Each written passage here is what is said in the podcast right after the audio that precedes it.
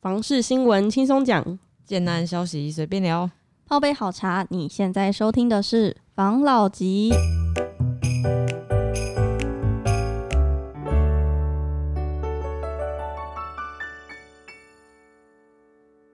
关心你的房事幸福，我是房老吉。我是大院子，我是茶汤会，我是武同浩，好了，今天那个我先讲一个，就是过年期间有没有我自己想出来的一个笑话，好不好？当然，我当时一开始在讲有没有，我只是想说，比如说我们在看新闻有没有，同一段消息有没有，会有大家有不同的看法，嗯，哦，跟不同的理解。那就像是哈哦，我先讲到这个笑话是这样子的，就是有一天呢，哈、老师呢，啊、在黑板上写了呃一段对话，嗯，好、一段对话，然后呢，台下呢有两组学生，啊、一组是美国人，他们有两个人啊了哈、嗯，嗯然后另外一组呢，呃是日本人，也是两个人，嗯嗯，然后他就先请美国的这一对学生念台上的两句对话，然后呢，那个美国学生的 A 哈、就说 “Go man”，然后 B 就说 “Yeah yeah”，然后换那个日本学生有没有就看那个照念嘛，哈，日本的 A 学生说啊 “Go man”，然后 B 就说 “Yeah yeah”。好了，那如果你你懂，就大概懂那个梗，好不好？就是说同样一个新闻了哈，它也许可能你会有不同的理解。我都不知道它背后的含义这么深远呢。狗妹，狗妹，狗妹，对狗妹狗妹。哎好，那呃，因为呃，我们年前有讲，就是在年后我们要成立群群组了嘛， 对不对没？错，好，但是我们现在的这个人力来讲哈，我们没办法让群组太大一太大一群呐、嗯，哦，不然的话，真的会对你们的，就是我们听众想说入群组以后的期待，我怕会有一个落差。嗯，好，所以我们希望人数就是先大概以十五人到二十人之间，先这样子就好。嗯，那我们应该是在可能你们听到的这个时间点，我们开始会陆陆续续邀请了。没错，那邀请完以后，我们在下周应该会先把一些案子的讯息，我们可能会在里面分享了。好嗯，那哦我们再强调一次，我们的群组呢，基本上就大家交流、聊天、交朋友嗯，啊，并且把案件做一些分享，没好错，，拿到一些新的案子的资讯，我们会在里面做分享，没错，嗯好吗？好，好，今天的新闻的话，第一篇是工料双涨，这三区开工数数量爆棚，专家说小心烂尾楼。二零二一年的就是房市持续火热，不过在工料双涨和政府的打房压力下，许多业者今年选择慢一点开工，所以让开工数不增反减。但是六都中，桃园、台中跟台南三都都在交通啊、从化区等议题的发酵下，开工稳定成长。然后嘉义、苗栗跟彰化也是受了园区话题的受惠，像是嘉义的太保、苗栗的竹南也是都是科学园区的话题。然后很多他们就赶在话题落实前赶快交屋，所以他们开工数量也是大幅增加。那大家房屋企划研究室的副理就表示啊，开工数也反映了市场的热度，像二零一九年开工数大胜二零一四年前波高点，推案也从蛋黄扩到蛋白，甚至到蛋壳。购买预售的民众还是要谨慎的选择优质的建商，否则在光供料双涨的压力下，有可能一些中小业者会出现一波盘整。那缺工可能会导致工期长期的延长，所以如果有建商不幸倒闭，就要小心烂尾楼。这个你们不要觉得好像这个是古早以前的事情，的确不是啊在是吗？二零一四、二零一五、二零一六年，其实都有发生相烂尾楼吗？对像嗯建商已经不行了，然后跳楼的那一对种对吗？，哦没有到跳楼啦啊啊，有有有，我记得有有啊有，有有有，嘿，有几个，嗯嗯。那当然也有一些是可能他最后弄完了以后，他的大厅、他的 lobby 完全没办法施工，我总觉得你听起来有点切身之痛的感觉，呃因为有朋友在投资嘛，原来如那他此，投资的刚好是，譬如说那个建商的第二案嗯啊，就是他是新兴建商，他可能是属于就是那一时那个时候那一波的房市热才成立的建设公司，嗯，然后想赶快诶就买土地，然后来盖一波。可是问题是，到后面不管是在资金链呐、等等啊，然后房市开始哦，那个时候开始有打房的奢侈税了哈、嗯，的这些状况开始出来以后，他到后面他居然就是盖不完，就是真的整个盖不完。嗯，然后最后让那边的住户没办法了，就丢给住户以后，住户自己成成立管委会，然后那个管委会，呃，自己想办法再跟住户拿钱，再把剩下的地方盖完。哦，然后哦当然有诉讼，有法律问题。嗯，哦，就是类似像这样的状况，的确是有。那刚刚你讲的嘛，哦，我一直听成是公庙双涨，呃公庙公庙怎么会涨哦，公跟料啦，公料对、哦、对。那呃，这个它的施工时间拉长，这的确是会有有的，但是以前应该讲说啦，不是说以前啦，应该讲说一两年前的这些投资客哈，他们可能还会希望说啊，你的工程期不要太快啦，嗯， 因为他要转手啊，没错，哦，他中间还想赚嘛，嗯，你，看，譬如说，假设他是在啊，呃讲二零一九就就太前面了啦。好，我如果是二零二零年中才买的房子，我到现在如果说他要他原本他可能盖个可能两年就可以完工，两年半嗯，哦，那他现在可能到三年、三年半才完工，我是不是多了一年的涨幅空间？没错，如果我忍得住的话，我从呃二零二零的暑假期间，好，假设我的取得成本是在三十万一平，假设。嗯，哦那现在我在卖的话，我的卖出的售价也许可以到五十万一平哦。那我一平赚二十万、呢？我如果忍到现在，嗯一，平二十万，假设我是一个好三十平的房子好了，嗯，对不对？那我一平二十万哦六就六百了，哇，哦，我就获利六百了，对不对？而且这不是什么了不起的案子啊，就你才三十平嘛，所以它是属于首购型的案子嘛。嗯，应该都大部分啦，它是属于首购啦，哈。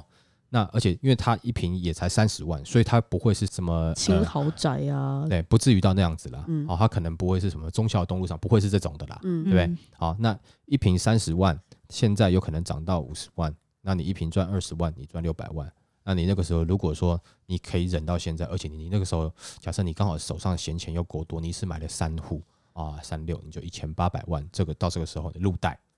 哎，过个开心的虎年，好虎虎生风，这样子对不对？笑哦笑死，对，他就五样火力送，对不对？嗯啊，那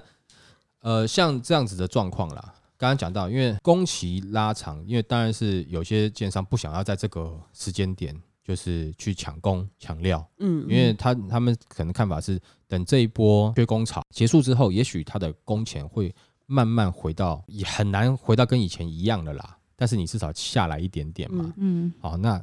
呃，原物料可能是看国际间的，也许可能会波动，刚好到比较呃，他可能可以接受的这个时间点，他去嗯取得嘛。嗯好，所以说他就没有变得没有那么急啦。好，他他时间稍微拉长一点，他的成本不会上去嘛，嗯，对不对？好，那假设如果说你是投资客的话，你可能很高兴啊，对哦不对呀好，多了很多时间可以操作，对。但你是自住客， 我买了一个哇三年半以后才可以对啊住，房租又要多缴很久，对啊，然后再来是三年半之后，我搞不好被调职了，就是房子还没有成屋之前，我就要开始准备卖它了。就要卖它之前的时候，我要去写报告，说我证明我是因为调职的，所以怎么样怎么样怎么样，不然他人家政府以为你炒作，但不小心被抓去关三年。对啊，可是他还可以赚 钱啊，就是从自助不小心被投资客，嗯，他那个时候卖应该也是可以赚一点点的啊、嗯哦，应该是可以赚的啦。那但是就是说，你如果你是要自住的，那你就会觉得我要等那么久，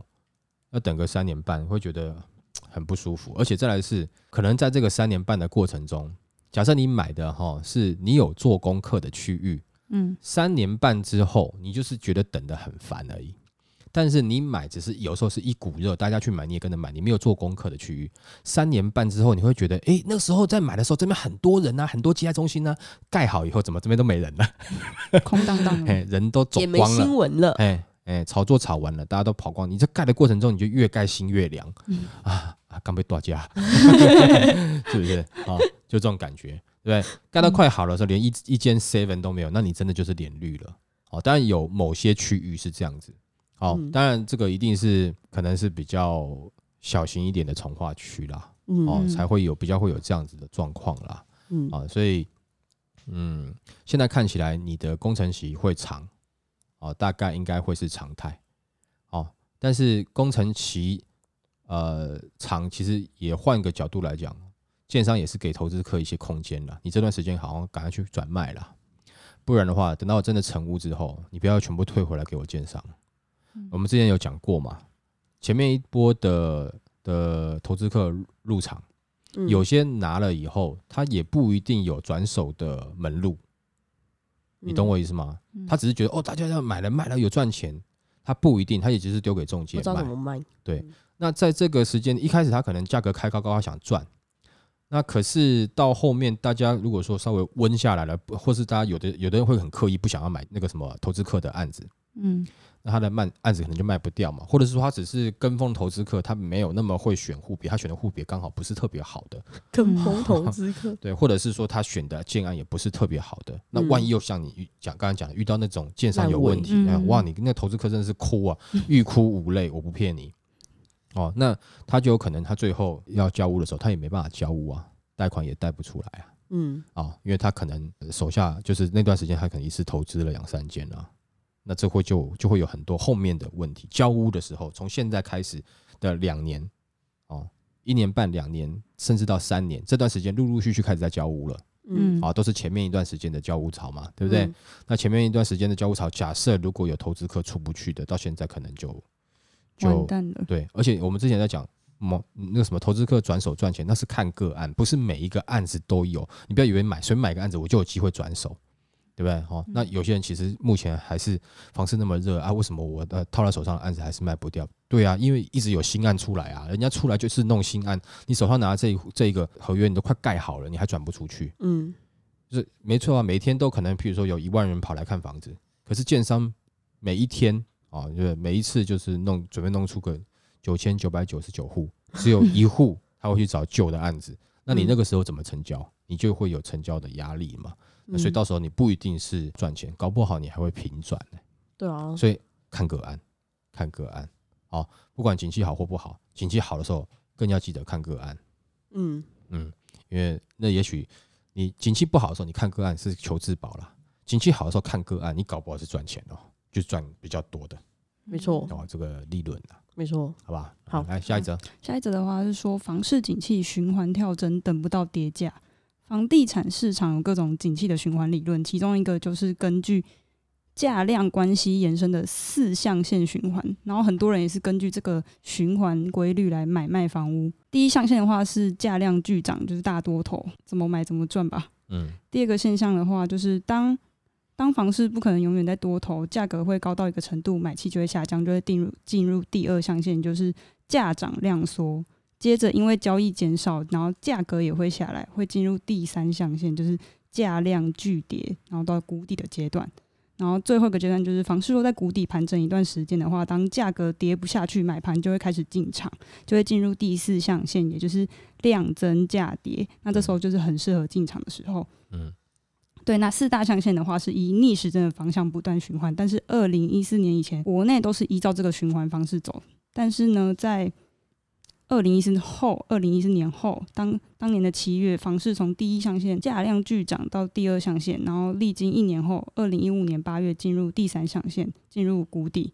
然后照四象限的循环的时候，在第三象限一段时间，应该要价格先起来，也就是进入第四象限的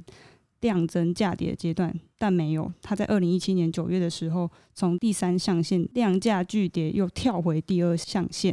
量缩价涨。然后更令人惊讶的是，三个月后，就是二零一七年十二月，房市又第二象限又回到多头的第一象限，从逆时钟变成顺时钟。嗯然后很多投资人就很傻眼，然后许多购物人也是很担心提早进场会被套牢，然后本来想等到房市进入第四象限的时候进场，因为那时候比较适合，可万万没想到居然是顺时针的回去，所以价格涨上去就没有进场的机会。然后现在就是很多人看到房市回到多头，牙关一咬紧就硬着头皮买，然后相信就是房市会回到原来的轨道，但四年过去了，到现在还在第一象限，就是就是那个价钱非常的高。买不下去，然后找不到时机进场，不知道如何是好。嗯，其实刚刚讲的这个嘛，这个四个象限呢，应该是讲说它算是你你往回看以后、啊，它统计出来的一个好像有这样子的规律啊。嗯但是它不是规则，它不是法则，不是说你一定会照这样子跳的。嗯哦，它只是说哦，我们往回看，好像大家都符合这个规律哦。嗯，哦，譬如说我们往回看，好像大部分男生都穿裤子哦，女生都穿裙子哦。 但是你现在看到男生也有穿裙子的，你嗯，你懂我意思吗？那那不是说规定，那现在有规定说，比如说男生穿裙子唯一死刑吗？没有啊，没有这种事情嘛。哦，嗯，所以说他这样跳来跳去是正常的，也不能说正常，反正会市场会变化，那它会变化，它也许会有，也许会有规律可循，但是要前提是也许，如果说他完全照这个的话，那拜托，那是 谁每个人都可以当投资高手嘛？，对呀、而是且不是人家不是什么嗯房市黑天鹅，嗯，就是常常会有一些房市灰犀牛，就是对一些特别的情况对出现嘛。如果说真的全部都照那个规律来看的话，那么春夏秋冬，啊春夏秋冬都会变。哎、今年冬天特别冷，今年冬天特别暖，今年夏天特别长，什么的都会变嘛，嗯，是不是？今年好像没有秋天直接变冬天呢、然后就突然变夏天了，有吗？有啊哦，一直都这样嗯子啊。是啊，所以我我的意思是说，如果说大家都觉得是照那个规律的，然后那你不可能，你也不可能听我们节目嘛，你也不可能去想要多了解房市嘛，我就按照后哎看好日历就好了哎、。对我就是春天投资，夏天酝酿，秋天收成，然后冬天呢我备就钱嘿我就准备我就不要嘿、嗯我就不要下去买。你照这样子的话哈，你买房市就会赚钱，那不就很简单吗？对不对？对啊，人人都会啦，没错。不是吗？嗯，农夫照着农历耕田都会遇到天灾了，是不是？那你你怎么不可能？你不可能让你就看那个就可以搞定的，不可能啊！但是刚刚讲的，像这些东西有没有？就是因为不管是房市、股市啊，其实都有个现象叫做价量背离啊，产产生价量背离的这种状况之后呢，的确它通常会是房市的一个。或是股市的时一个转折时间点，不管它是嗯之后要往下走，或是要往上走，它会是有一个就是它刚好就是会是一个时间点就对了啦。嗯啊，那你说、呃、我们要注注意去看，对啊。那你说这一次呃，譬如说二零二零那个时候，台湾房市开始涨，到到底有多少专家看错了？其实很多都看错啊，你怎么会涨？怎么会有这个台湾突然有这个疫情红利？对，对不对？没错。哦呃，你要怎么样去抓到很未来的东西？我觉得其实每一个专家，除非你是神啊，不然你算命老师都不一定可能那么准啊。嗯那我意思是说，所以你要时不时的更新状况嘛。就我的看法是这样，不是跟你们讲说我们今天哎，我今天是个譬如哈，我们是个很厉害的老师，跟你讲就一定是可以怎么样。我们反而应该是譬如说，我们当成假设我们今天要要进入房市，我们好像是这个战场上面的作战官，随时有什么讯息要跟我讲，我们要知道，然后我们赶快来做临时性的。这个时候，我们也许该。做怎么样的判断，该做怎么样的变化嘛？因为嗯战场瞬息万变，战场都瞬息万变了，商场也是啊，房市也是啊，没错。所以不是你今天下了一个道理哦，这个道理我跟你讲哈，走到哈呃二零二八年弄孙孙呐，没有这种事情啊，一定会中间有变化。我们这边要做的事情是把我们这些东西了解了以后，好像是一个战情是一样，把目前的这个目前战场的资讯嗯，这些情报告诉我们的听众。没错。对，大家你们可以去了解，可以去做判断嘛。哦，所以刚刚讲的是你突然哎啊，又跳第一象限、第四象限，这样跳来跳去啊，对啊，啊，战场就这样子啊，市场也在出奇招嘛，没错，嗯啊，这个市场上有各方的人马嘛，没错。对不对？你玩手游，比如说什么什么《三国志》好了，嗯，对不对？你都会看哇，他们这边在用什么什么打，那边用什今么晚打准备攻 城。哎，对，你会用这样的角度去看，我觉得反而是比较健康的。不要去去信名牌啊，哪个老师说一定对或干嘛？每个老师说的都是战场资讯，你呢就是要把这些资讯汇整以后，然后你自己去了解。但如果你想要买名牌，就听哪一个老师跟你讲的。那当然，我当然是希望你们听我的嘛，对不对？吉老师，对啊，但是你说我们的前辈有很多也是对房市有很多的见解的嘛，对不对哈？那我觉得我的个人的建议是多听哦，不要偏信名牌，偏信名牌不会好的啦，对不对？下一则还是在讲说蛋黄失宠，蛋白区爆红。房地产市场有一个蛋黄定律，就是景气好也是市区先涨，然后涨得很多；景气不好的话，就是郊区先跌，然后跌得很重。但是呢，这个也是一个房市铁律，其实从二零一六年以以后就失灵了。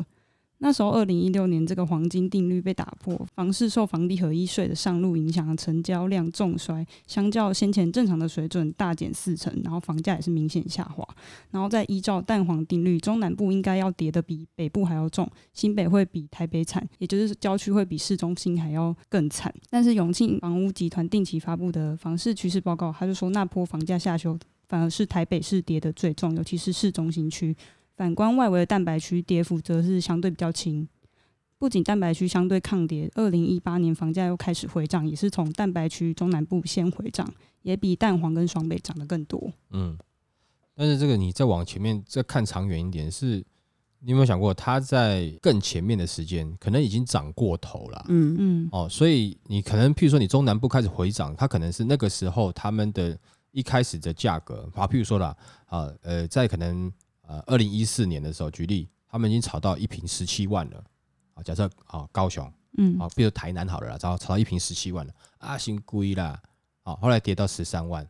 哎、就只跌五万块嘛，嗯，对不对？然后后来哎、它就起来了，开始卖了十三万，可是现在涨到四五十万了嘛，对，嗯啊北那我们用大安区来讲，那可能那个时候一瓶已经是一百八嗯，啊，不止哦，开价了，开价可能超过一百八了。那到时候成交在成交在一百八、一百六，那你要让大家满意，我请问一下了，我一百六，我我跌个五万，你有感觉吗？没没有，有啊，是不是？你一定会想说啊，一百六，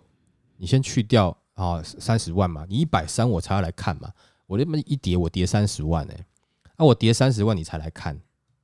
你懂我意思吗？所以他会觉得那跌幅很大嘛。可是因为嗯你在看这个市场的时候，他你感觉好像单位就不一样了嘛，对对不对？你就那时候在台南看的时候，哎、你十七万你要给我回到十三万，那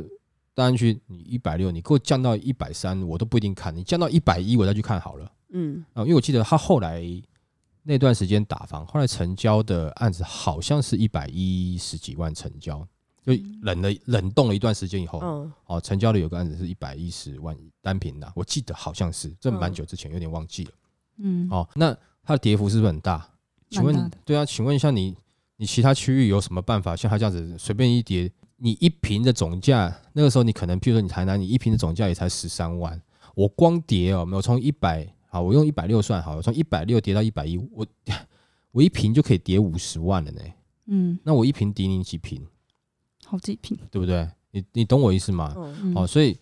当然你说要要回要就譬如说市场回来，但是你看啊到、你从十三万开始涨十七万十八，那这一般的譬如说我们可能工作没几年，我们也许就可以买这样的房子嘛，对对不对？？是比较是不是比较回来的快一点点？但是你今天要去买那一百万，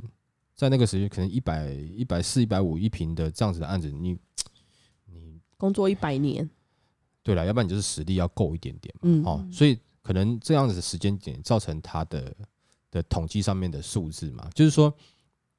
哦，我们看到这个新闻哦，就是有的人是 Go Man，对不对？嗯，啊、有的人是 Go Man Go Man 啊、对不对？嗯？好，那我看到的可能统计数数字是这样子，但是呃，你往回推那个时候的状况以及它的区域的差别，当然我觉得的确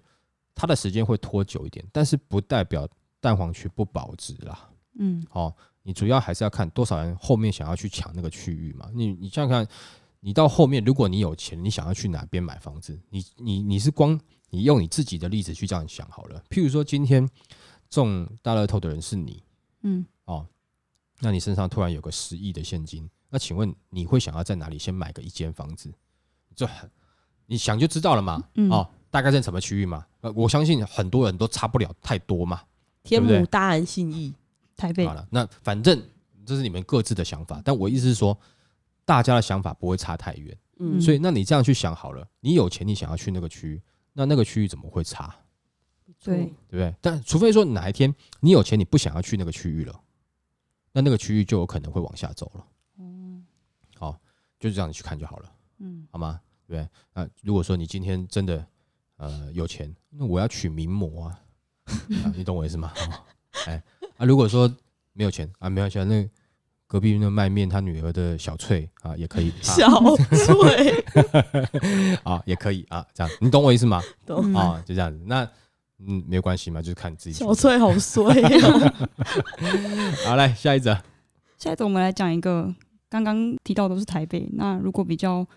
没有那么多钱的选择，我看到一个网络上的新闻，就是讲竹科人买房选择虎口还是杨梅，网络答案一面倒，过来人说交流道很塞。网友在 PTT 版上发文，就是有亲戚在竹科工作，那考虑要选在虎口还是杨梅自产，那两者的价钱跟车程其实是差不多，只是感觉上新虎口的从化区好像比较舒服，但是又考量到生活机能好像没有那么完善，犹豫到底要买在哪里好。那网友有很多答案的话是绝对虎口，或是虎口比杨梅有发展性，杨梅去竹科你还要提早两个小时出门嗯之类的答案。但也有人补充说什么虎口缺点每天上高速公路一定塞，然后什么虎口那边味道很重、欸，有去过吗？嗯，对，然后但是也有人说杨梅的机能比较好，所以就是还是可以考虑一下这样。诶，那虎口那边现在的价格到多少啦？虎口的王爷龙从化区应该到三喽。哦，嗯那那个那叫什么？那个杨梅那边呢，杨梅，好杨像没梅有特别的从化对，区嘛，对杨不梅没有对？特特别从化区。然后我记得我们很前阵子有杨有讨论过杨梅的一个案子，那时候好像才一字头还二一字头，然后后来要到二字头了。嗯哦，，是不是说可以打高尔夫球那个？啊哎嘿嘿，那对个对对对对，哦就是那个， 啊就一杆进洞，你特别清楚。对对对对嘿嘿嘿嗯，好，那他一定要选虎口杨梅吗？它就是可 一能定要只有的对啊，对它的它的机还是你有能更不好是的选择因为。因为南寮现在不是还好像哦二十四到二十八之间吗？南寮之前听说好像也有可能会破三，因为那边的地也，对啊，但是现在破了变没？还没破。好像还没，因为那边现在对啊没比较少案嗯子嗯，，对，啊那那边的话，你怎么样？你也是离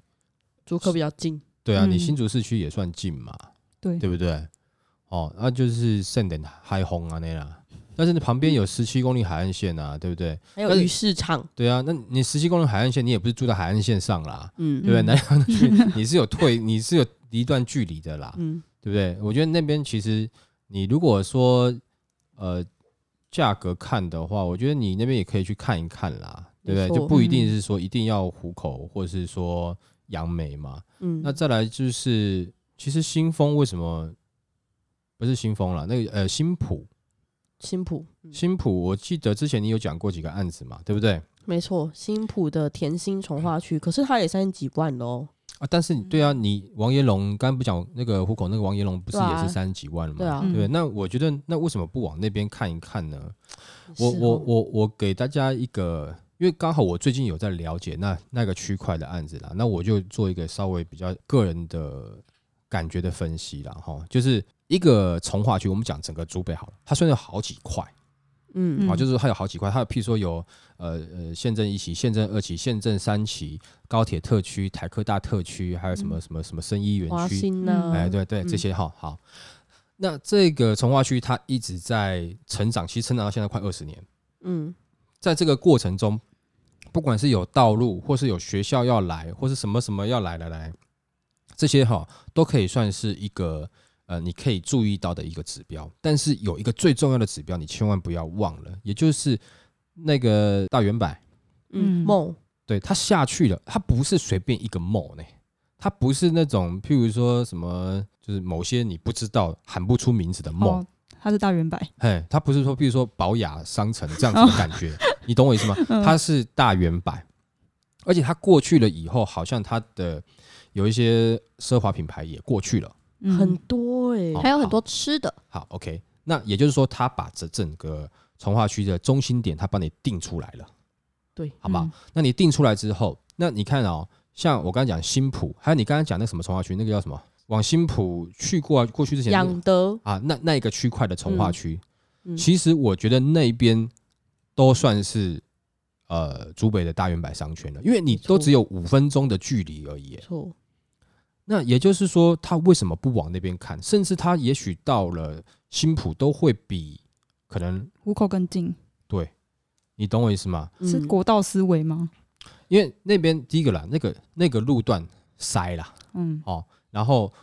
国道塞，然后其实它的纵贯线也算是塞嘛，然后再来是、那个区域，其实它也是呃算是老旧市区旁边的从化嘛，嗯嗯，对不对？那、你从那边要过来，其实感觉上你比新浦过来还要远哦。其实嗯新浦因为现在它的它的发展，就是你看它按量发展，感觉那个区域就如果说你以价格差不多来讲，那我可能会去那边看一看。嗯，我可能会去那边看一看。我等于因为如果说你看它现在的大圆柏，它定的位置，它不是在靠近纵贯路嗯哦，它也不是靠近，它算是靠近高速公路啦，但是它其实更偏向新浦那个位置一点点。以整个竹北从化区来讲，没错它，比较偏那边一点点没。错，也就是说，那后面的腹地是不是未来有机会去扩充？是不是有？我觉得会有。好，如果说他的问题是这样子的话，那是不是也请他去看一看新浦那边的案子，当然要看他喜不喜欢。嗯，哦，那也许新浦那边就没有所谓他讲的什么什么又臭又塞车的问题，但是有啦，你要过经国桥，甚至要接到什么慈云路嘛，嗯那段嗯那个可能还是会塞嘛，对，哦，那是一定会塞的啦。没但是错不管怎么样，你如果说你住在新浦，那可能就是十分钟左右，十分钟要开很快吗？你都到10大分圆钟可板能吗？到大圆哦板差不多，差不不多十分钟嘛，哈、嗯对不对？那是不是蛮近的？蛮很近。近，哦，那那边其实感觉又更好山好水一点嘛，对呀、嗯而且那边小环境其实还蛮不错的。是，啊，对不对？嗯那你你等他那边发展起来，哎，好山好水，又离大圆板不远，就是像是竹北从化区旁边的那个，也就是不太远的一个区域。嗯，那跟你虎口，它毕竟那边以前是，呃工当然工业区工业区是在旁边啦，嗯嗯那、为它应该你说的王延龙，它是在老旧市区的旁边嘛，对不对？对那你你相比较起来，其实因为那边的路好像也有点乱，对，因为王爷楼的路很整齐，但嗯是、呃，要进旧市区的路只有，要就是主要干道就那一条，好像嗯是什么、中正路，哦，然后又很小，对，对，哎呀，那所以很我塞，我我如果是我的话啦，我有可能会去看新浦那边的、嗯，哦，反正你都要塞嘛，那你不如离原百近一点嘛，对啊对，不对？而且你感觉上，那它要发展，它它有可能，呃，可能不会那么快啦， 你可能比如嗯等个五年十年，也许就发展到你家旁边的啦。但是感觉上是往会往那边扩张啊，嗯感觉上啦，嗯，哦，那你当然也可以自己去感觉一下嘛。那我有可能感觉错嘛，但是这是我的一个看法啦，嗯嗯，可以去看看。没哦错，那就也许就不需要为虎口还是杨杨梅梅而苦恼哎了，对不哦对？哈、新浦现在感觉蛮像竹北的后花园，对，有那种味道嘛，对嗯不对？所以对是的确有这样的机会嘛。对，其实，在大圆柏下去之前，它那边的小的环境就是算不错的，你至少嗯跟虎口比起来，它比较好。那你嗯当然杨梅可能因为杨梅的这个 size 稍微大一点点嘛，哈、嗯，那但是杨梅稍微远一点，对对对不对？好对，所以你整个比较起来，也许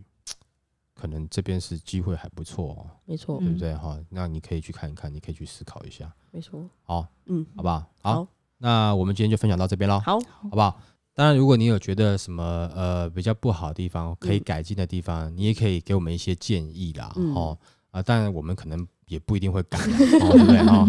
哎但我们也人力有 限嘛，哦我们对就嘛这样子嘛，对不对？对啊嗯。哦，那当然就当以朋友这样子嘛。如果你很喜欢我，就跟我们相处对啊，嘛。我们是朋友相称呢、对对对对对，没好不好错。，嗯，好，那我们今天就分享到这边喽。好哦好，谢谢大家收听这一集的防老集。拜。